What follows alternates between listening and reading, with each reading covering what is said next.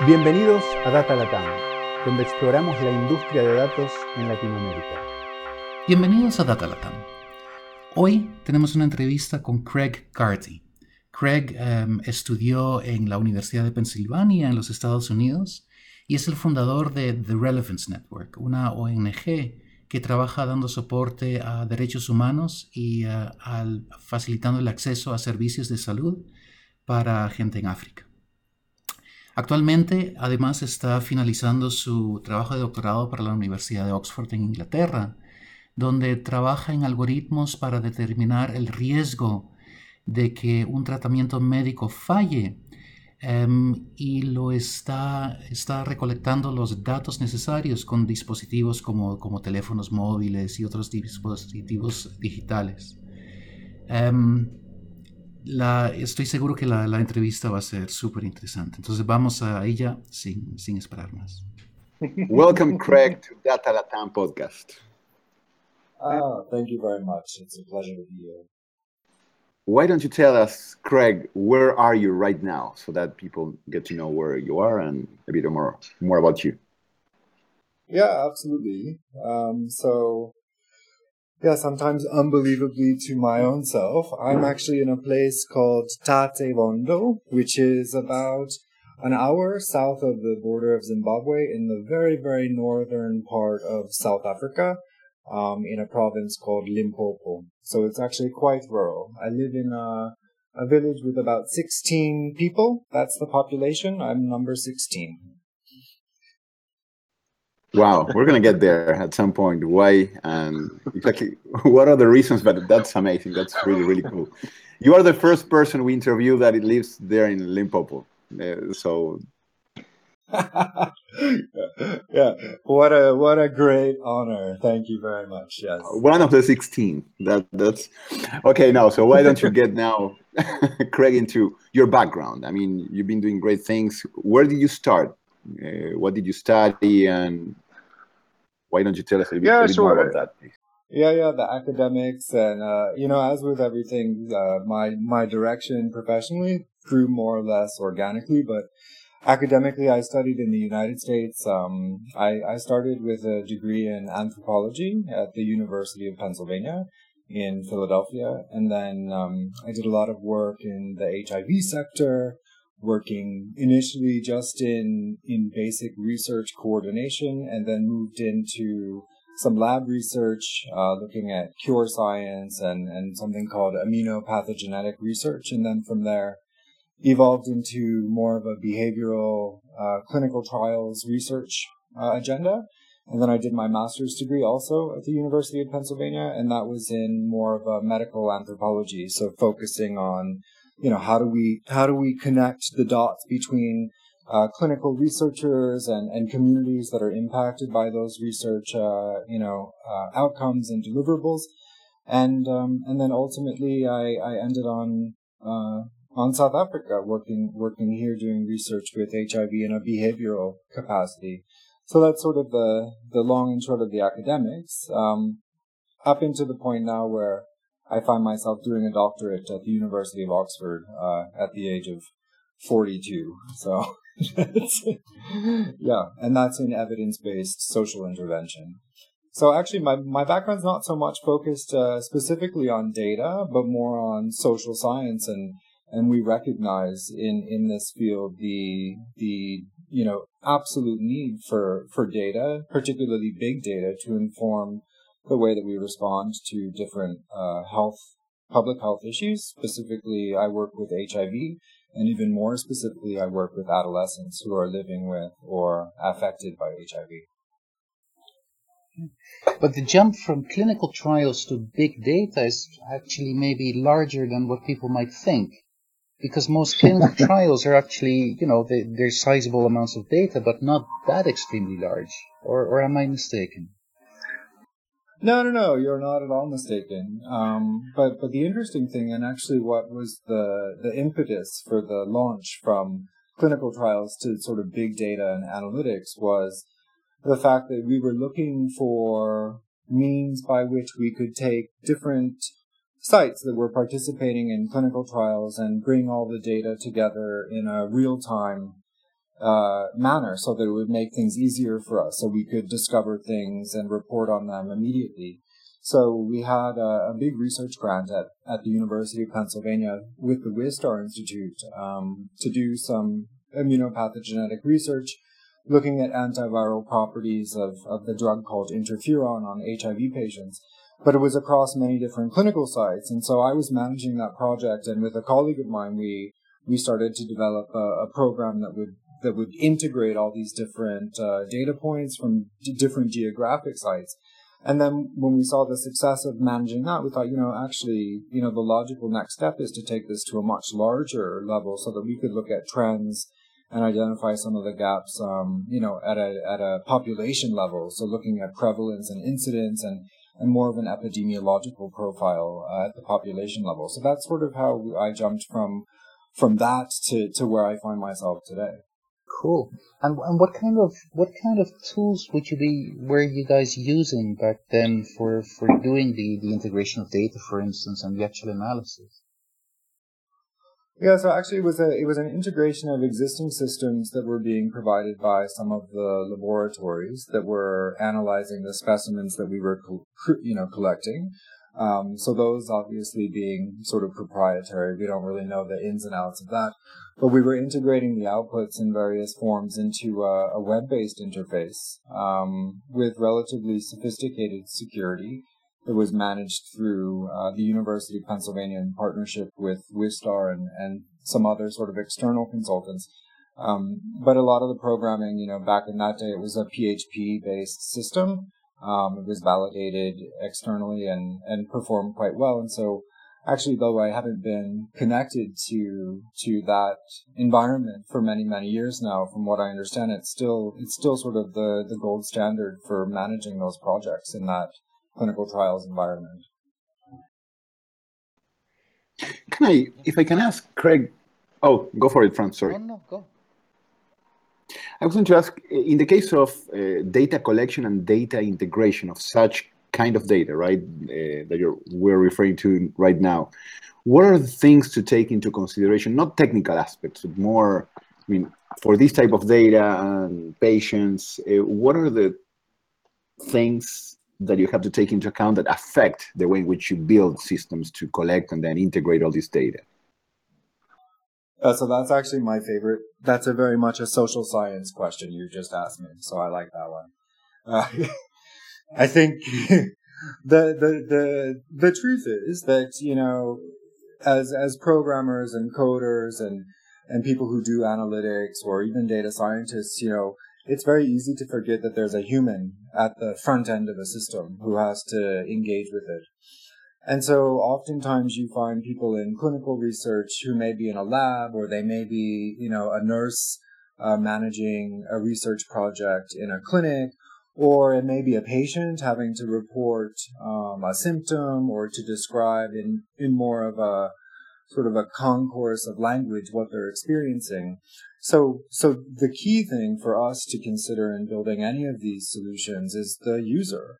Um, you know, this is particularly relevant when you want to have good, clean, valid data collected at the point of care or the point of service. So what we do is we ensure that there's a, you know, a user design, a user experience and user behavior component to, to what we do in order to ensure that it's, it's used, uh, because we've had uh, a few experiences where we've had uh, sort of terms of reference for developing something and and we did so in keeping with the terms of reference only to find that the the human element the end user wasn't really uh, consulted in developing those terms of reference and the and the end product was something that wasn't user friendly for them because it just didn't uh, sync with the way that they like to, to, to run their business or to, to see their patients or to engage with uh, computer systems in general. So that's, that, that for me is the most important is, is considering the, the human user and when you're doing clinical trials where you have a multitude of different subject matter experts contributing to a one data set that needs to answer a question or inform good, rigorous research, um, you need to ensure that you're, you're finding the lowest common denominator across all of those people um, to make sure that the data that's that's coming out of that is is relevant and and very good and clean. Yeah, makes total sense. Franz, sorry, I interrupted you before. Uh, no, go for you, it, please. You gave the uh, the perfect bridge because uh, I was going to ask um, Craig, how did that that experience that you had lead you to set up uh, the Relevance Network? Yeah, so you know the Relevance Network actually is a a bit of a funny story. I, I was working um, here in South Africa uh, on two R01 grants for from the NIH, and at that and at that point back in 2008 2009 I was working. Um, it was behavioral research and also had a a pretty a pretty rigorous data component to it, um, but it was pretty straightforward data.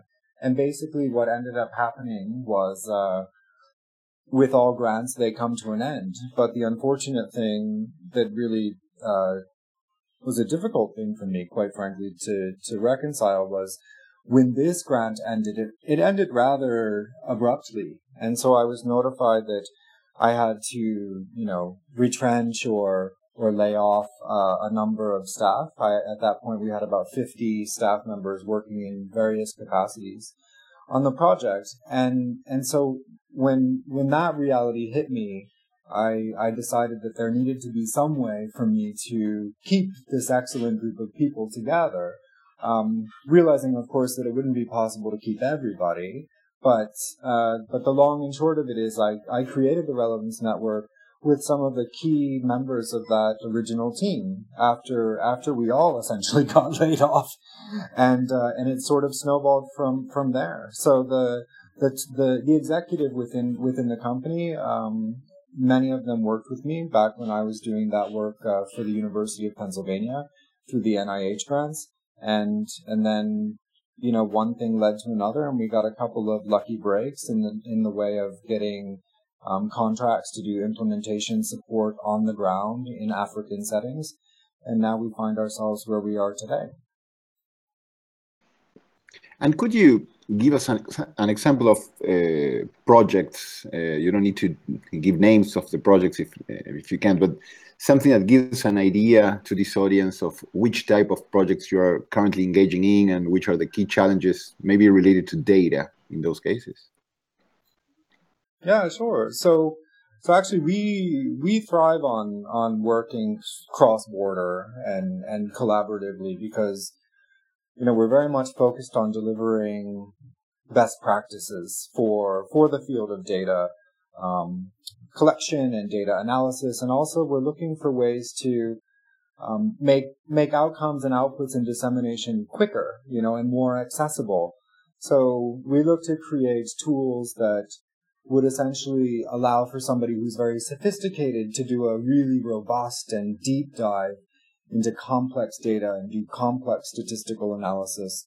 And then we also uh, like to couple that with sort of a, a different version for a lay audience that might want to just see things visually for them to understand uh, what it is that we've looked at and what the outcomes are. And that's particularly relevant for you know the nonprofit sector, uh, so the people who provide the support to deliver the services uh, in keeping with whatever the mandate may be. So some examples of what we've been doing, um, you know, we had a really great partnership uh, with the USAID funded uh, Foundation for Professional Development program where we did a national assessment of the capacity of various organizations that were working in gender-based violence. And so what we did there is we developed a web-based platform where uh, the governance leadership within those organizations could answer a number of questions that we saw as being uh, integral to running a nonprofit organization well and delivering on the remit of that organization. And then we weighted those according to risk for sustainability failure.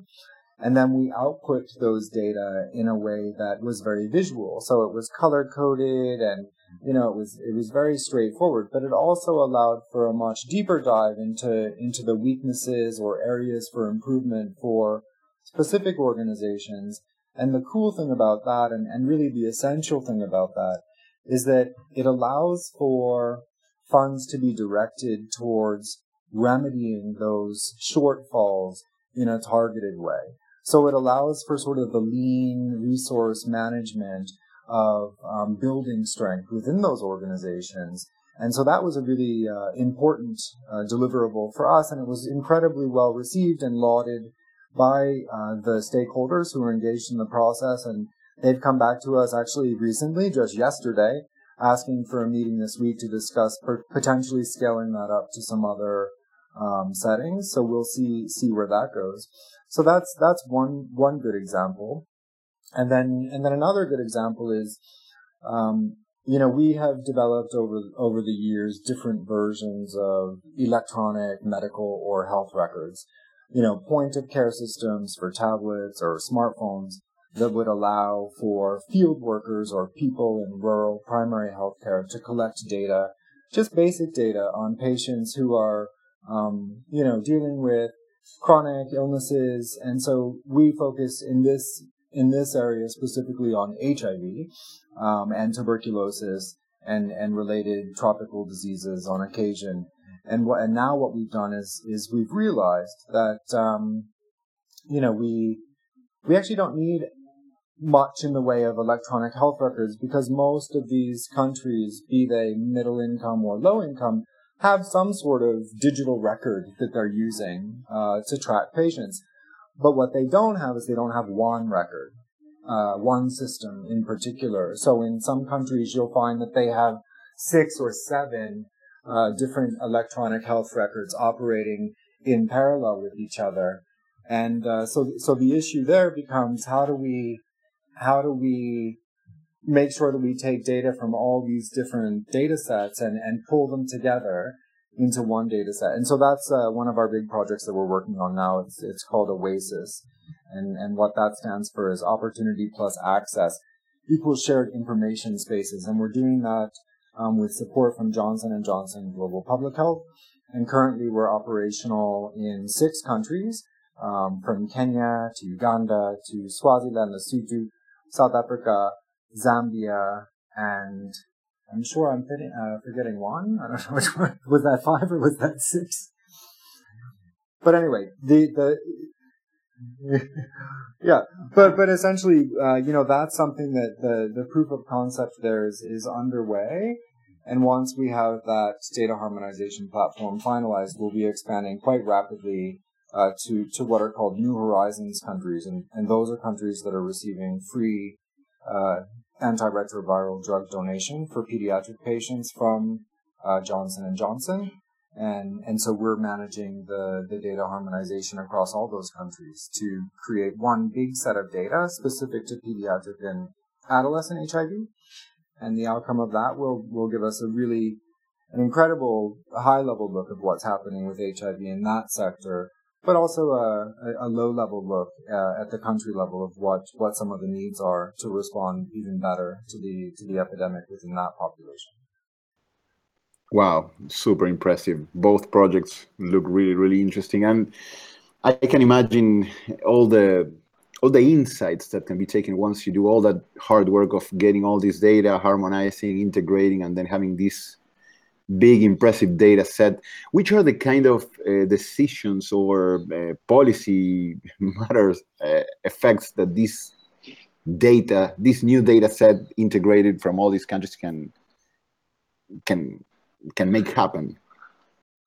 Yeah you know it, so the the amazing thing about doing this work and it's it's an absolute honor to be sort of at the helm of it in partnership, of course, with a lot of different partners. So we're working alongside Elizabeth Glaser Pediatric AIDS Foundation. Um, in many ways, this is aligned with what uh, PEPFAR is doing through supply chain management. And we also are working, obviously, very closely with Johnson & Johnson Global Public Health through their corporate social investment um, division. And we also have partnerships in country with various uh, organizations that may have a stronger presence in one country versus another. So Clinton Health Access is a good example. Médecins Sans Frontières in some countries uh, working in this space. And so when you're when you're able to partner with these many different partnerships or sorry partners and, and representatives of the of the field you're actually able to to make impacts not just on policy but also on practices um, at the at the grassroots level so the exciting thing here is when we start looked at when we started to look at some of the the trends in the data that had been unexplored from one of the countries we found some some really fascinating and and quite frankly, some of the findings were alarming. And so when we reported those back um, to the to the ministries or departments charged with with patient care, um, action was taken immediately, and and there was a change in the way that the patients were being monitored in in some settings, and so that was a real tangible. Um, outcome for us in terms of seeing how we had impacted, uh, you know, young patients' lives. And the and the goal here really is to look at the the list of gaps that are that are output every year by UNAIDS or WHO or the International AIDS Society um, out of Geneva, and and often you know we know a lot about adults and we know a lot about infants, quite frankly, and and pregnant women, but we don't know a lot about what what goes on with adolescents. So your 10 to 19 year olds who are living with HIV so, so we are actually in an, incredible position to answer a lot of those unanswered questions and to address those gaps and then feed that back into, you know, national policies um, around HIV treatment specifically for that population. So it's really, uh, you know, it's really, really very cool, and I'm really proud to be to be part of that work. And that is also a perfect segue uh, to, I mean, you mentioned now that uh, being able to get information or data from these 10 to 19 year olds is not an easy task and uh, i know that you're in your spare time now doing a phd and focusing a lot on on this type of thing. So why don't you talk a little bit more about your phd or what you're working on and then we can dive into the data collection in this age range? Yeah sure. So um, so I don't know if it was the best decision I made, but I but I was presenting uh, some data on adolescent research that I had done in South Africa at the International AIDS conference that was being held in Melbourne, Australia, and um, and after I'd given a presentation, uh, uh, a professor came up to me and said, "You know, uh, Craig, I enjoyed your talk, and it's really a struggle for us to, to reach these young people and you know maybe it would be good for us to sit down and have a conversation around this. Maybe we could share some of our ideas. And anyway it turns out that this woman was you know professor Lucie Cluver who's uh, you know an incredibly um, just amazing brilliant mind at the university of oxford um, in the department of social policy and, and intervention and so through our conversations over the next few months, it was raised, you know, Craig, why don't you pursue a PhD? Um, you know, you, you're doing the work already. It's, you're clearly passionate about it.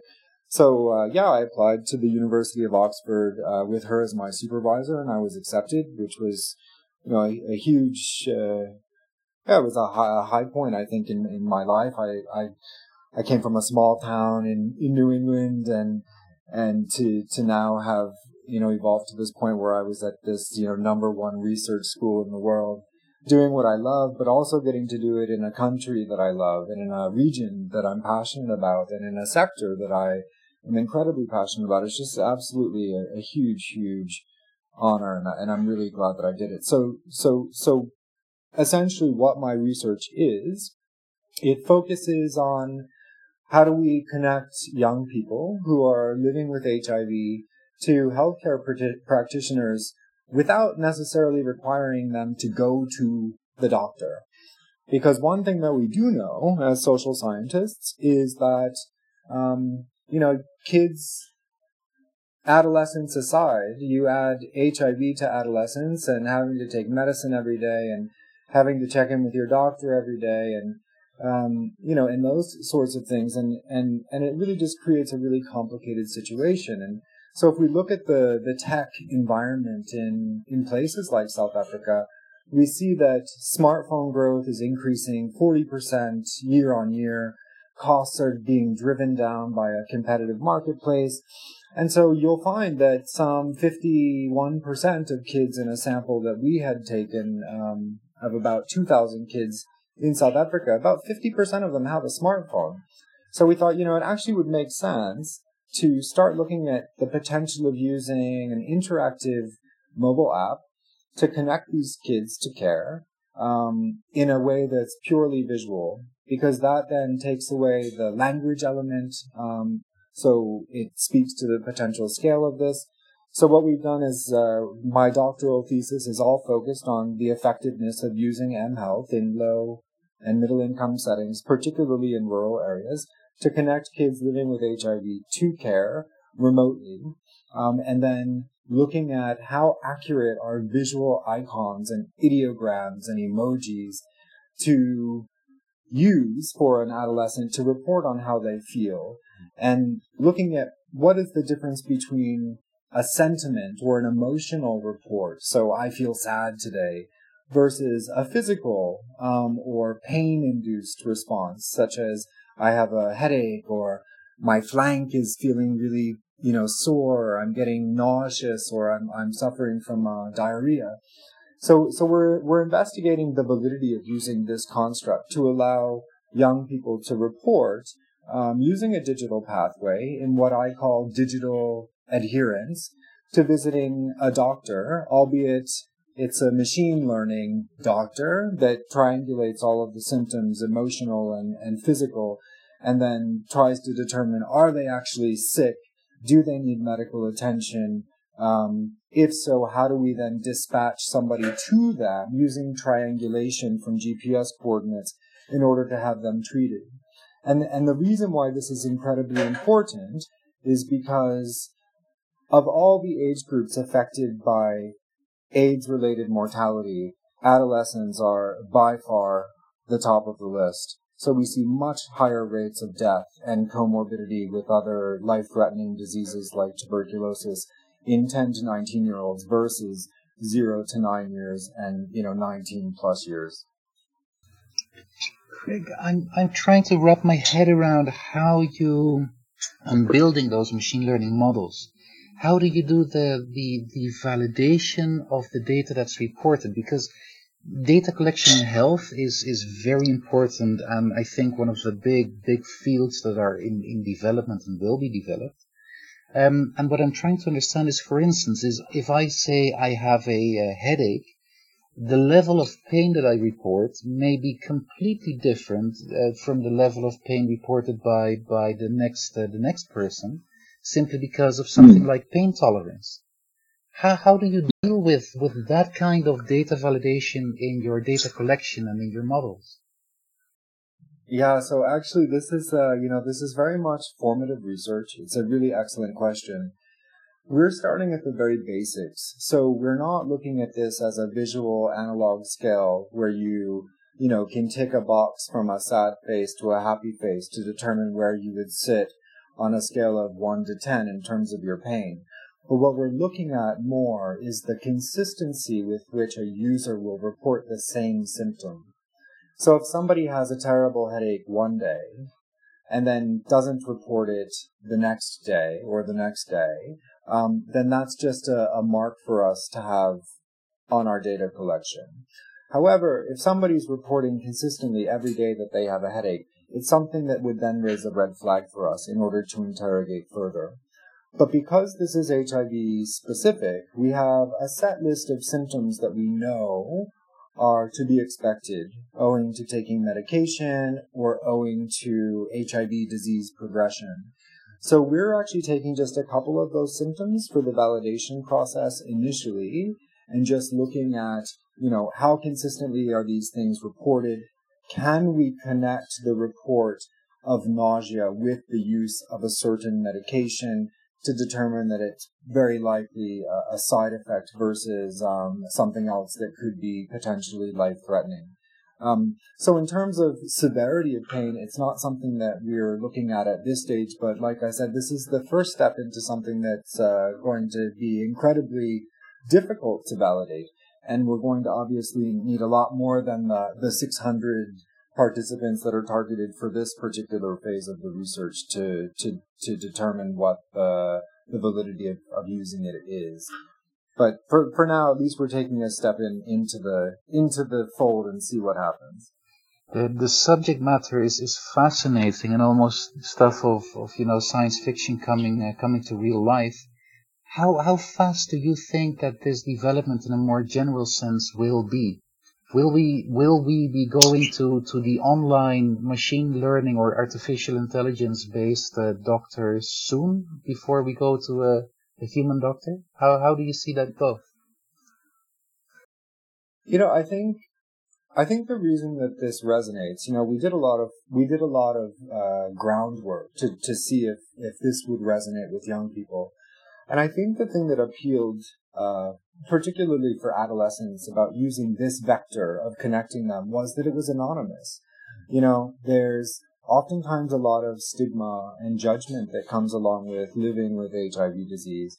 So imagine if you're reporting your symptoms to something that's not human, but then getting sort of a human like response or having a human alerted if there is something that is raising red flags so that you do get a human response that leads to your recovery from whatever the issue may be.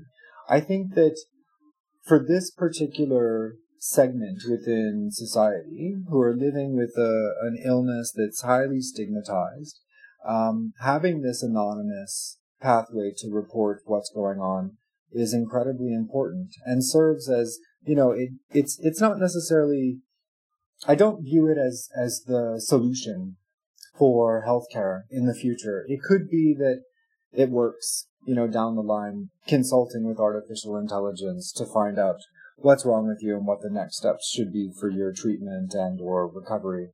But for me, I'm looking for a method by which to engage with young people in a way that resonates with them. So using an app that's slightly gamified, that's colorful and sort of interactive, just to keep them engaged in their healthcare long enough that they're actually to a point where they're willing to re-engage in traditional methods of going to see the doctor, getting their labs done, refilling their medicines. This is just another way of, of, of accessing a patient population that's incredibly difficult to maintain in care. It is super interesting, Craig. Uh, honestly, I mean, seeing all the brain power that you and your colleagues are putting into being able to collect data the right way for this context, for this type of illness is really, really impressive. It really talks a lot about all the progress we've made as as human beings being able to attack this kind of illnesses. So really, really impressive. Can I ask you now that we're getting close to the end? Eh, Where can our audience uh, look into if they need to learn more about uh, either what you're doing or this space in particular and how they can contribute? Any any suggestions? Yeah yeah absolutely. So so i i failed to mention um, you know the the work that we're doing with the the oxford research is in partnership with the university of cape town um, aids and society research unit um, and it is supported very generously by UNICEF uh, South Africa, and um, and so you can find information about about these projects by looking at the the AIDS and Society Research Unit website, um, which is www dot ASRU. Sorry guys, I'm gonna have to come back to you on this one. Um, but otherwise, uh, is it Okay, cool. And otherwise, um, you know, the kind of work that, that I'm doing through the through the Relevance Network, you can you can get that information online at um, the, you know the Relevance Network, all one word dot com. It is great. Hey, look, as I said, it's fantastic to see all this passion and energy put into something as important as uh, what you're doing. So, Craig, best luck, of course, in all what you're doing. Uh, let's keep in touch. And thanks a lot for the time. We need to cut now. uh, but again, thanks a lot for for all the insights. Yeah, no, thanks a lot, guys, for having me. It was a real pleasure speaking with you both. Gracias por acompañarnos en nuestra exploración del mundo de ciencia de datos en este Data Latam Podcast. Cada dos semanas encontrarás un nuevo episodio en datalatam.com o iTunes. Si te gustó este podcast, déjanos comentarios en Facebook.